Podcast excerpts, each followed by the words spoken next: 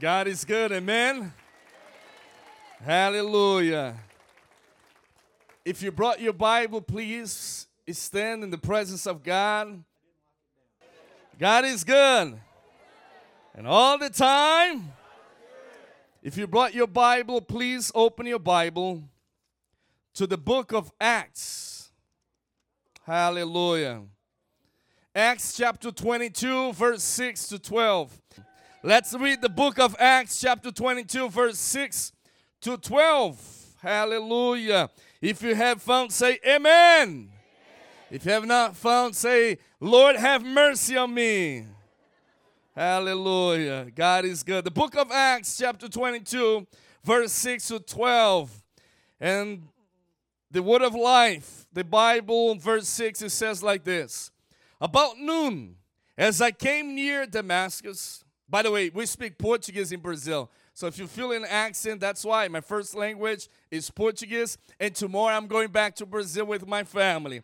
But you're reading that with me, so you will understand the text.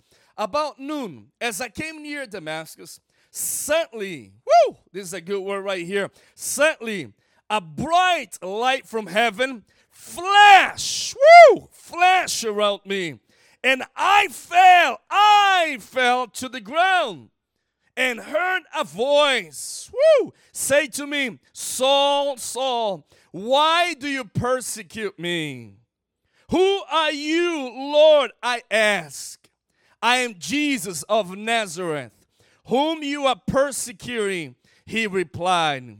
Verse 9 My companions saw the light but they did not understand the voice of him who was speaking to me.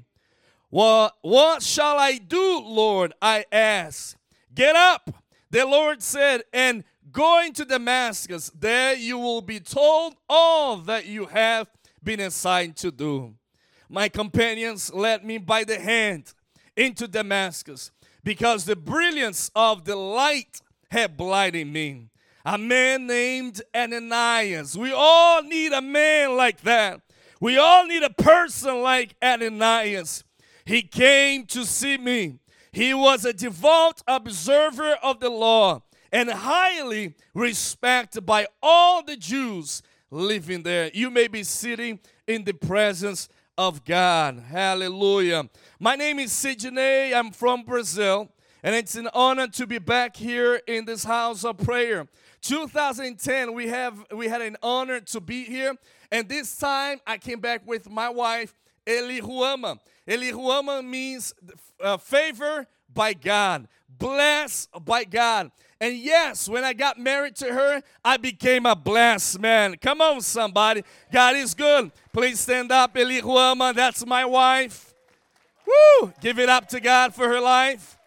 She was born in Brazil but she grew up in Mozambique, Africa. When she was 19, she came back to Brazil to study.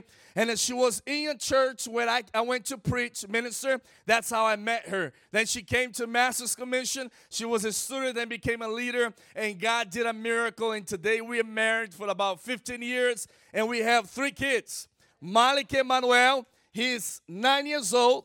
He's downstairs in the children's service. It's not a class, it's a service. Come on, somebody who works with kids here. They're learning about the Word of God. And he's downstairs learning, growing. And my daughter Eloa also, she's downstairs. She's five years old, the middle one. And the little one, she's three years old. COVID was hard, but COVID also brought a lot of good things to your family. Amen. So Alice was born during COVID. So praise the Lord. God is good. It was tough, tough season but also is always at work. A lot of people always ask, hey, is God working? Yes, God is working. God is always at work. God is always moving. The question is not if God is moving. The question is if we're moving with Him. The question is not if he is if he is speaking, because he's always speaking. He is the word of life. He changes our lives. The question is are we listening to the voice of God? Amen. I hope you keep the Bible open to the book of Acts, chapter we just read right now, book uh, chapter 22 because we're gonna extract some lessons. We're gonna grade some we're gonna le- learn a lot of powerful lessons from this text. But i just want to tell you maybe you're here this morning thinking man we are in the first month second month already of 2024 and my life has not changed. In brazil we have a tradition Christian people, Christian people, people that declare themselves to be Christian, in the last day of the year, every year we do that in Brazil the last day of 2023, everyone runs to the church. Most people put a white shirt and white clothes and they go to church a lot of time in prayer and worship and midnight everyone kneels down because they want to spend the last minute of the year in the presence of god but 2004 uh, 2024 arrives and many people are still living the same way I don't know about the United States. I don't know about what you guys do here as a tradition in church. But in Brazil, we have that tradition. Everyone runs to the church because they want to spend the last minute of the year in church. Let me tell you, you can come to church every single day, but if you don't allow the master, the Lord of the church, to change your life, your 2024, it's not gonna be different. Do you remember how God took the people out of Egypt? He used the 10 plagues. Do you remember one of the 10 plagues? I'm going to remind you really quickly. For God to take the people out of Egypt, he, he used the 10 plagues. He turned water into blood. He used the frogs, the lions, the swarms of flies. Domestic animals died. He used boils, the bacteria, hail, destructive ball of ice. He used the swarms of locusts, the darkness during the days, and also killing the firstborn children. So, for God to take the people out of Egypt, God used the 10 plagues. But for God to take the Egypt out of the people, for you that understand and know the Bible, do you know what He used? He used the Ten Commandments. I know this church loves the Bible, so I'm just putting the base, the fundamentals, and we're gonna get into the Word of God. I'm just putting here the cement so you can understand what God put in my heart. But for God to take the Egypt out of the people, God used the Ten Commandments. I'm going to remind you really quickly. You can see that in Exodus chapter 20, Deuteronomy chapter 5. You can see the Ten Commandments that says like this No other God before me we can have. Make no any grave image. We shall not take the name of God, of the Lord God in vain. We shall remember the Sabbath. We shall honor thy father and thy mother. Thou shalt not kill, thou shalt not steal, shall not bear false witness against your neighbor. Thou shalt not covet anything or anyone. So, for God to take the people out of Egypt, He used the 10 plagues. But for God to take the Egypt out of the people, He used the 10 commandments. Who is with me and say amen? So, let's go back to the text because I saw and Pastor Harriet told me that you guys are in a series right now called Forward in Faith, There Will Be Miracles. Can you say that with me? Forward in Faith, there will be miracles. But we need to understand the text because a lot of times we see Paul. We see Paul as today. We look back in history and say, wow, Paul is awesome. He's great, great man of faith. He wrote so much. Everything we read in the New Testament, a lot of the books belongs to him. But we, we forget that everything is a process. We want to move forward, but we forget that God is working with the processes. God is working with the stages. God is working with seasons. And we need to be faithful in the seasons that we are right now. Because if you don't pass the test, you're going to have to go back and have to go through the test again. Do you remember Abraham? Genesis chapter 22, the first verse, it says that God tested Abraham. We remember Abraham as the man of faith, the one that took his son to the mountain and he said, You know, God provided. But we forget that he was tested before he became Abraham that we know. So it is the same thing in our life that we forget that everything is a process. Oh, I want to move forward in my church. I want to move forward in my family. I want to move forward in my business. I want to move forward in my life. But we forget that we got to go through the process. And then when you go through the process, faith starts coming in. Woo! And then the miracles just start happening because you're being faithful in every season of your life. We see people all over the world today inside of church like just like this. Oh, I want to give up. People are not saying the peace of the Lord to me. I come to church, nobody talks to me. The air conditioner is too high. Oh, the fan is not touching me. It's not blowing my hair inside of church. Oh, that person, oh, the other person. They are focused in people, in circumstance. They forget that they come to church to worship God. God did not go all the way to the streets of Brazil through people to rescue a crazy kid for me to come to church and stay here as a detective, just looking at all the problems. Look at the lights. Look at the lights. Look at the worship leader. Look at whoever. Oh, look at that sister with her clothes. No, God saved us, change us, change our mind, change our heart so we can come to church, learn, grow, be disciple, so we can be a blessing outside in the world. Hallelujah. God is good. But let's go back to the text because I've read this text and I preached on this text so many times. And God gave me some powerful lessons. The first thing, if you keep your Bible open, hey, I know this church loves the Bible. Because even from the worship team, you can see it's all about Him. It's all about Jesus. The honor and the glory, the praises are all about Jesus. I, I, I've been to 30 countries. And when I get to a church, a lot of times I can see the heart of the church by, through the worship team. Because a lot of times the worship team is singing songs all about me, egocentric, and it's all about human being. No, all the songs you guys sang today, it was about heaven, God, and that's woo! That's awesome. That's awesome. So keep your Bible open because we're gonna extract. I've read this text so many times. But these past days, it just jumped. And God is uh, showing me. The first thing I want to show you, it's the word suddenly. Say with me, suddenly. For us to go forward, we need to remember that God will use suddenly moments to get our attention. Saul, Saul, why do you persecute me? Suddenly a light came. Saul, if you know the history of Saul, Saul was a very smart man. He was like, he had prestige, fame. People were afraid of him. But suddenly he saw the light of Jesus. For us to move forward, uh, many of us, we're going to have to go through the suddenly moments of God. I'm going to say that one more time. For us to go forward, God is going to have to break us down. Saul was big, humanly speaking, but suddenly he saw the light of God. A lot of us, we want to be big in this world, but we forget for us to be big in the kingdom of God, in God's eyes, we need to be broken. And certainly, certainly, a lot of moments in our lives, things will happen certainly. Diseases, loss of a job, something happens that you thought, oh, that person's gonna be all right, and that person went crazy. Maybe it's if, if, if, suddenly you. You were coming to church, all doing good, smelling good, and suddenly you fell and you've been far away from God since then. And suddenly you came to church this morning and God is showing to you. Woo!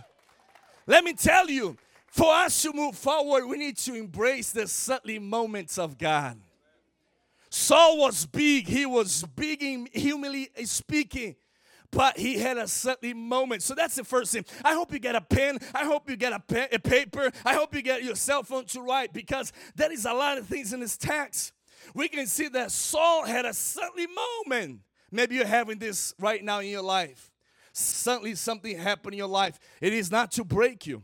It is not to destroy you but God is working you. God is trying to bring word, uh, uh, bring growth into your life. Some of us inside of church are little babies until today. I'm not talking about the US, I'm talking about Brazil. In Brazil, I travel a lot. Not, it doesn't happen here in the US, right? Some people like 10 years, 15, 20 years in church, and they know every seat of the church. And they actually have a captive seat. Every Sunday, they sit in the same place. They are the owners of that seat. And hey, try to sit in that seat. You're done. You will get some looks Woo! It's full of people like that all over the world. People that are inside of church but forget that the church belongs to God. That your life, your gifts, your talents belong to God. So Saul had a certain moment. Second thing is write it down. Oh, look at this. The light flashed around me. Not upon me, not on me, not in me, but the light flash around me. It just took a flash. It just took a flash. No, uh, I, listen to this. God is so big that He just needs something small. And the flash was around Saul. And that dropped him to the ground. And, and, and the interesting is, Saul did not break, if you read the Bible, he did not break any arm, any leg, he didn't break anything, but he got blind. Say with me, Saul got blind. It's very interesting.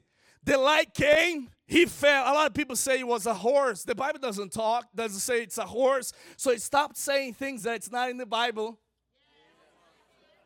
Hey, but it was common. Everyone used a horse, but don't say, just say he fell to the ground. he was in a high position. He can't be a horse, he can't be something else. A lot of people say he was a horse. It doesn't matter. The only thing that matters is that he fell to the ground. I don't know what God is going to use. Uh, is the well, the cameraman's right there? He can move, right? Uh, so I'm going to move a little bit, okay?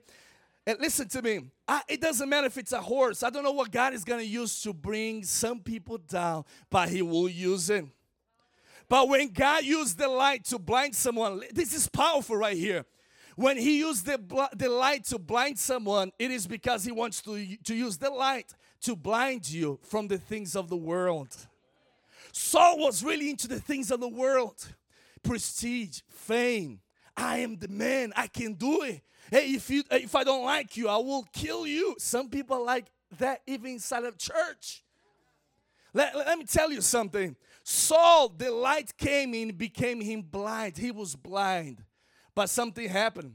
He was blind to the things of the world, but he started seeing himself. This is powerful right here. Every time God used those suddenly moments to blind us, we are so used. I, I, I can do it. I have a lot of cars. I have a house. I have a job. I have. I can do it by myself. Since a little kid, I can do it by myself. And God is saying, "No, I'm just gonna give you a flash of light, and suddenly you're gonna be blind to the things of the world." Do you know why? Because God wants you to see what's inside. This is powerful. You're gonna be blind to the things of the world, but you're gonna start seeing yourself. Like just like we sang this morning. I, I need the mercy of God. I didn't, I didn't need the grace of God. Because look at me. When I was six years old, I ran away from home and I went to live on the streets of Brazil. First thing I did it was bleach my hair. I in my yellow hair and I started walking like crazy, using drugs, you know, doing a lot of things that I shouldn't. And suddenly, when I came out of the streets, you know, God used a missionary team to take me out of the streets. Suddenly, I was blind to the things of the world. And I started seeing what was inside of me. And what's inside of you, it's what needs to change in 2024. Come on, somebody. A lot of things inside of us, God wants to work and change. Woo, this is good. And it's it's very awesome because when we read the text, you can see that Saul, he heard a voice. Now God got the attention of Saul. Saul was, you know, Saul. And he didn't listen to nobody and not even to God. But now he's hearing God. This is good. This is good. This is very good because a lot of us, we are walking life, we don't want to listen to nobody, not even to our leaders, to youth leaders, you know, our pastors, to our family, to our husband, to our wife. We don't want to listen to nobody. But certainly, when we fell to the ground, we start hearing the, uh, the voice of God. And that's what will change us. If we start listening to the voice of God, God will change us. And we got to appreciate those moments when we start hearing the voice of God. And the awesome things when he start hearing the voice of God, he starts asking questions. Some people talk too much, and it's time to ask questions. Oh, suddenly Saul is saying, Who are you, Lord? Whew, this is good. Saul is asking, Who are you? He's not like, I'm gonna do my thing, I'm gonna go and do this. Suddenly he's like, What, what, what do you want from me? Who are you? And that's what we need in 2024 to move forward. We need to listen to the voice of God and ask questions. Because God has great things for us, but we need to ask questions. And when we look inside, we start asking questions. This is this is so awesome right here because when he was looking inside, the letters that he was carrying to kill people he dropped, and he starts seeing the letters that God put inside of him. Mm. I, I hope you write this down. God is not calling us to carry letters that will kill people. Some of us, we are carrying letters that destroy, that hurt people because we have the attitude I can do it by myself, I can go by myself, and we are carrying letters that destroy people. But when we see the light of God, those letters will fall, and we're gonna be carrying the letters that will bring transformation, hope to the world. Because Paul, if you know the history, he wrote, some scholars say he wrote seven, some scholars say he wrote 13 to 14 letters, epistles in the New Testament. But he started now looking inside and seeing the letters that he had inside of him. I remember when I went inside of a shelter in Brazil, I started, I started looking inside of me and say, I need Jesus. And maybe that's what you need to say this morning. I need Jesus. And when you start saying that you need Jesus, suddenly God is going to start showing the potential, the growth, everything that God can do through your life. Some of you guys looked very ugly before Jesus, and look at you today. You look very handsome, very beautiful. If you saw my pictures, if you looked at me right like you know 20 years ago, I looked very crazy. The way I walked, the way I talked, it was very different. So God can transform people's lives. And look at you today, looking all handsome. But God brought you here so you can look inside and see the letters the potential that He has put inside of you. Woo! This is good. And when we see the letters that He has put inside of us, we got to do the same thing that Saul did. Do you know what Saul did? He fell to the ground. He fell to the ground and said, God, I can't do nothing. I can't see anything. What shall I do, Lord? And the interesting is that the people that were around him, his companions, they saw, look at this, they saw they heard, but they didn't see. A lot of times when we are in life, people will hear that we are changing, but they won't really see. Do you know why? Because God wants us to show, to represent Him, and a lot of times people will doubt us. I remember when I came to Jesus, people said, No, he was he used a lot of drugs. He was on the streets of Brazil. He will not change. And look what God has done. Today I'm married with three kids. We have pastors in Brazil serving the Brazilian church, training leaders, serving in the harshest places in Brazil. And by the way, I don't know if you know, but this church every month is serving Brazil with us. Every month we receive a love offering from this church. Woo! I don't know if you know about that, but now you know. This church is investing on ministry in Brazil. So you're not just blessing people here, but you're blessing people in Brazil, children, families, churches. So what you're doing here, it's reflected in Brazil. Woo! This is good. This is good. Very good. Hey, listen, if you brought your Bible, keep it open. The Bible is important for you to look there. So when Saul was carrying now these letters, it's important that even when he was down, he could hear the voice of God. And here I want to stop really quickly. Because some of you, maybe today you feel down. Maybe you feel like you fell to the ground, you can't get up. Saul, he was on the ground, but he was still hearing the voice of God. Woo, this is good. So don't look at, at the people that are around you and say, oh, that person fell, fell down. No, because maybe that person fell down, but he's still hearing the voice of God. I don't know when and how you fell to the ground, but God is telling you, even if you're on the ground, I can still speak to you.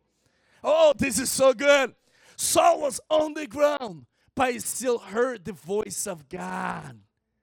A lot of people are up, but they're not listening to the voice of God. I'm going to say that one more time. A lot of people are standing, but they're not listening to the voice of God. And Saul was on the ground, but he was still listening to the voice of God. I don't know how far you've been away from God. Maybe you came this morning and you strayed from God a couple of years ago, a couple of months ago. God sees you. He has a place for you. He has a calling for you. He loves you. It doesn't matter if you had a past, just like Paul. Paul, if you stop and look, Paul was crazy. If you look, his past was crazy, but God still used him. I like to say I was crazy for the world, now I'm crazy for Jesus. Woo! I was crazy for the world, now I'm crazy for Jesus. I don't understand these people that when they were in the world, they were like, let's go to party, let's drink, let's do this. Eh, it doesn't matter what time, 2 o'clock in the morning, nobody knows where he is, where she is. 3 o'clock in the morning, nobody knows where he, she is or he is. And they're going to the darkest place, the craziest place. And now they come to church and like, ooh, that's a tough place. I, I, I, I can't go there. I, I, I don't know if I can go and talk to those people because they look strange. They look different. But in the world, they were like this. Yeah, let's go, let's go. Let's, yeah, yeah, yeah. And now they come to church, they're like, the peace of the Lord be with you. That will be evangelists. Oh, I can't go. That will be food pantry. Oh, I can't go. I'm so afraid. But when they were in the world, they were like this. Yeah, woo, woo. It doesn't matter what time. They woke up like they went to sleep really late. They woke up like whoa, crazy. And now they come to church, are like, mm, peace of the Lord, brother. I was crazy for the world, and I'm telling you, everything you've been through, God will not waste anything. I, I'm gonna say that one more time. Everything you went through, God will not waste anything. We served the Masters Commission. We served the YWAM Youth with a Mission. And about five years ago, we pioneered a ministry called Rescue to Tell. Rescue to Tell, we served the Brazilian church. Brazilian church is not a denomination. Brazilian church, it can be Presbyterian, Baptist, it can be Assemblies of God, independent churches. And our whole team, 25, 30 people, we go to the church and say, hey, do you love God? Do you love people? Do you want to do evangelists together? Do you want to do a, a missions conference together? So we are bringing the consciousness of missions to Brazil. Brazil is huge. The church is growing, but we are growing, but we are forgetting that preaching the gospel is the most important thing. We have big churches in Brazil all focused in themselves, focusing what they can get and what they can do, but they forget that we are only there because of Jesus. And we need to go after the lost. So we want to work with the Brazilian church to bring the consciousness of missions, to let them know, hey, we need to be outside these walls. We need to love people. We need to go to the hardest places. We need to love those that nobody wants to love. We need to embrace uh, those that nobody wants to embrace. We need to see those people that nobody wants to see. We need to step in those places that nobody wants to see. What's the hardest places in, in St. Angelo? There, we want the church to be there. Woo! What are the toughest neighborhood? Let's go. Nobody wants to go, but I want to go. That's what we tell our team. Let's see the neighborhoods, the slums, the favelas that nobody wants to go. There we're going to take the team. If you ever come to Brazil, you're going to see that. We've been to places that we had to lay down for an hour, two hours on the ground because there was some shootings. But by the way, God protect us. God protect us. Eh, I'm going to say this. If God protects you when you are doing stupid, don't you think that God is going to protect you? He's going to blind the enemy when you're doing God's will. Woo! Hallelujah! Woo! Some of you guys have been to places you shouldn't be here today. Some of you have walked with people that you shouldn't be here today. But the Lord, woo! Blinding people protect you, guiding you, shoulder you, and now you're here in this church loving God and loving people.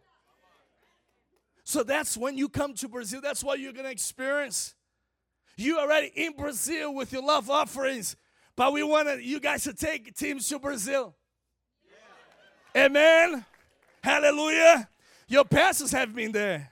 They know how it is. They know how Brazil is. So let me tell you, Saul was on the ground, but he was still listening to the voice of God. Some of you, I hear this this morning, you are on the ground, but don't forget that you have a calling of Jesus upon your life. Don't forget that He loves you. Don't forget that He saved you, separated you. He worked in you. He worked in your mind and your heart. So don't forget where you came from. Some people, I'm going to prove that in the Word of God. Remember the little girl that went to Naaman's, the, the, the man that had leprosy? She was very little, but she came from Israel. Say that with me. She was very little, but she came from Israel. This is good because some of you forget where you came from. She was from Israel, but she came to a house that had leprosy, but she kept herself clean. Woo! She was very little, but she came from Israel. And she came to a house that was dirty, that had leprosy, but instead of herself getting dirty, she became a prophetic voice. Say, I know where there is healing. Woo, this is good.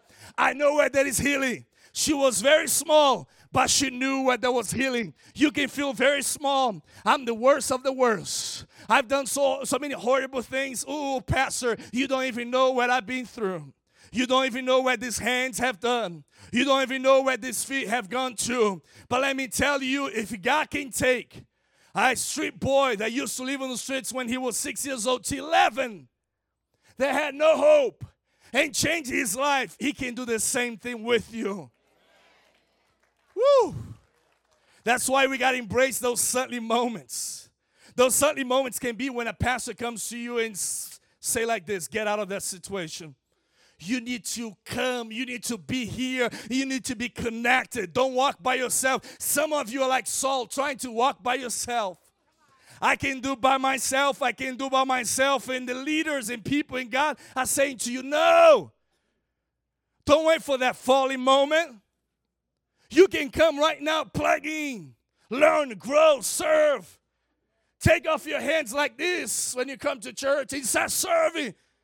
My life is not still changed. I'm still doing things, but come and serve. Come and serve. Come be here. Sometimes serving is not having a mic in your hand. Sometimes serving is cleaning a bathroom. I know a lady in Brazil, she was cleaning the, the, the, the chairs of the church for 16 years.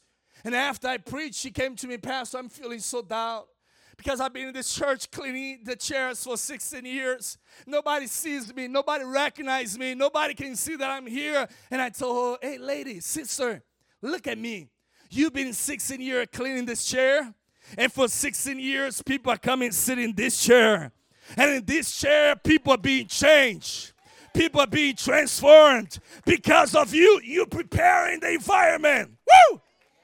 You are preparing the environment. You cleaning the house of God. So every time a child, a, a, young person, a man, a woman sits in here in this church and they're being blessed, you're part of that. God sees you. You don't need people. You don't need people to see you. Do you know why? Because when I was in the dirtiest place in Brazil, the missionaries went to the, uh, to the streets of Brazil and I was there sniffing glue, doing uh, crazy things. And they went there and they told me, Jesus loves you. They were not taking flashes, taking videos, doing reels or TikToks. No, because today we have that all over the world. Christians that wants the flash, but they don't want the flesh of God because the flesh of God will bring you down. The flesh of God will bring you down. This flesh will always see me, notice me, and forget about God. Look at me. If you don't use the social media to please God, you use it for the wrong reason. Even the social media, we can use it to bless people. Instead of you being Facebook or Instagram or, or whatever you guys have here in the US, fighting with people, let's preach the gospel. Let's occupy that place. I can't go to Brazil, but I can go to the internet and preach the gospel. Do you know how? Just take a picture at the Freedom Community Church, Freedom Fellowship Church. Whoa, she's in church now. Yes. He's in church now. Yes. Yes. So the flesh of God will bring us down. Remember the, the donkey? The donkey was going to Jerusalem, but who was up? It was Jesus. Jesus was going to Jerusalem, and I imagine the donkey thinking, Whoa, it's all because of me. It's all because of me. Hosanna in the donkey think, Woo, it's all about me and he forgot that he, all the glory, all the praise, it was because who was up, who was right here. It's the same thing with us.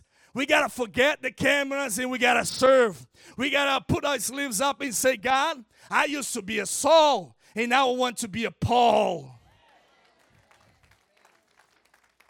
Yeah, because I used to be a Saul. If you looked at me funny, I was like, You want to fight? I'm not afraid. If you looked at me funny, it's like, I'm not afraid of you. You a man, I'm a man too. What's up? Yeah, I talk funny. Yeah, I talk funny. God even changed the way you talk. God even changes your your your your your your, your what do you call it here? The closet. Back in the days, I used to walk and dress very crazy. But when Jesus changed you, even the way you dress changes. Ah. Back in the days, you used to dress up to show yourself. You know, social media? You know? But when you become Paul, you say, I died to myself. I don't need I, I don't need to call attention to me. Now I'm not Saul anymore, trying trying to reach prestige, fame. Now I'm Paul. I want my beatings like just like Jesus. I tell the missionaries in Brazil, if you get hardest moments, tough moments in your ministry, praise the Lord. When the hard times come, say yes. I even joke when the pastors call you to their office, say hallelujah, I'm going to learn something new today. Some people in church they're so resistant they come to they come to the office like this. Hey pastor, you're calling me? Oh, me again, woe me. And you forget that everything's a process. Remember Abraham the test? When a leader calls you or your husband, your wife, and says you need to change, say hallelujah, say amen. Do you know why? Because you're being you're being changed from the inside out. And here I want to land with this. Saul was changed because he had a meeting with God. And he only became Paul because he accepted the process. We can only move forward as a church and see miracles if we understand that God has done miracles in our lives. We are here breathing because of God. We are here sitting because of God. We are here worship because of God. We are here, you know, worshiping God and being here with brothers and sisters because of God. So if He has done that for us, we got to go forward, loving God and loving people. See that name over there, Jesus? That's the center. That's the that's what changed my life. That's what changed me. It's the real gospel. It's not the gospel that we see in some places. No, it's the real gospel that changed my life that loved me when nobody was loving me, that saw me when nobody was seeing me, that embraced me that when nobody wanted to embrace me. When these missionaries went to the streets from this church, we told them, don't be afraid of hugging them because that's what Jesus did for us. Don't be afraid of telling them Jesus loves you. That's what they told me. Jesus loves you. He can change your life. Maybe you're here this morning and you've been a Saul for a long time and God is calling you to be Paul. God is calling you to understand that we need to drop the letters that we carry and we need to accept the letters that God has for us. I'm going to ask for the worship team come, please.